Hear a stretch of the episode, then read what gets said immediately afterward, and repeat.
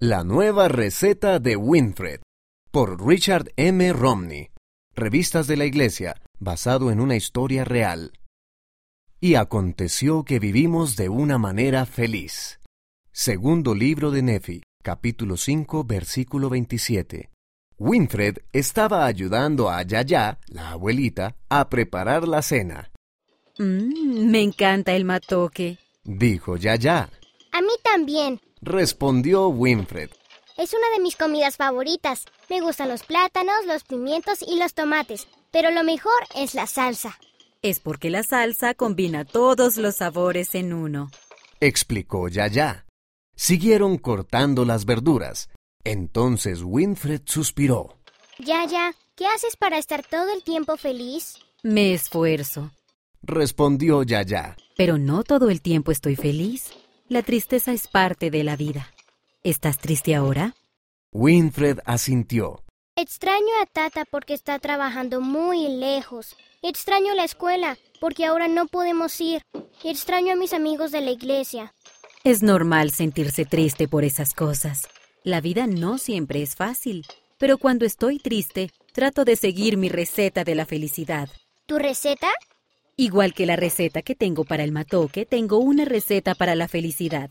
A veces la tristeza es demasiado grande para que desaparezca de inmediato, pero a menudo descubro que mi receta es exactamente lo que necesito para sentirme mejor. ¿Cuál es tu receta? Yaya sonrió. ¿Por qué no tratas de averiguar una receta para ti misma? Y luego me la puedes decir. Esa noche, cuando Winfred oró, supo que el Padre Celestial estaba escuchando. Se dio cuenta de que orar la hacía feliz. Tomó un trozo de papel y escribió La receta de Winfred para la felicidad. Primero, orar. Luego se fue a dormir. A la mañana siguiente leyó el libro de Mormón. Leer las escrituras también la hacía feliz. Buscó el papel y escribió. Segundo, leer las escrituras. Luego miró el pasaje que le había salido al abrir el libro. Creed en Cristo. Segundo libro de Nefi, capítulo 33, versículo 10. Winfred agregó otra nota. Tercero, tener fe en Jesucristo. Winfred pensó en lo amable que era Yaya al dejarla que la visitara. Winfred encontró a Yaya y dijo, Gracias por dejar que me quede contigo. El dar gracias hizo que Winfred se sintiera bien. Volvió a escribir en el papel. Cuarto, ser agradecida.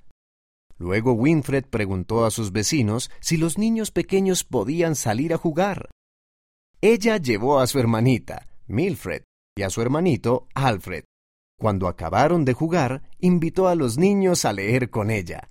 Yaya cortó una sandía para compartirla entre todos. Más tarde, Winfred fue a visitar a su amiga Happy. Juntas lavaron los platos para la mamá de Happy y luego barrieron el piso. Ayudar era divertido. Al llegar la tarde, Winfred ayudó a sus hermanos con las tareas escolares. Estudió el abecedario con Milfred y ayudó a Alfred con las matemáticas. Esa noche, Winfred habló con Yaya otra vez. Hoy me siento mucho mejor. Creo que he encontrado mi receta para la felicidad. Estupendo. Cuéntame. La receta de Winfred para la felicidad. Primero, orar. Segundo, leer las escrituras.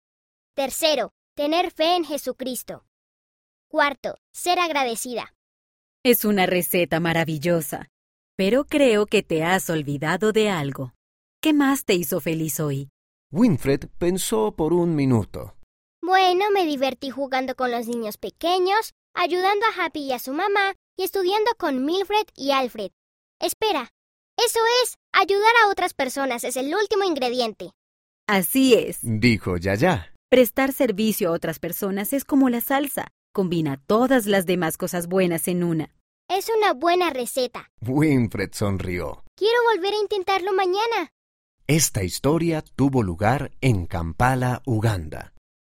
Tu receta. ¿Cuál es tu receta para la felicidad? Haz una lista como la que hizo Winfred. Luego, comparte tu receta con alguien a quien amas.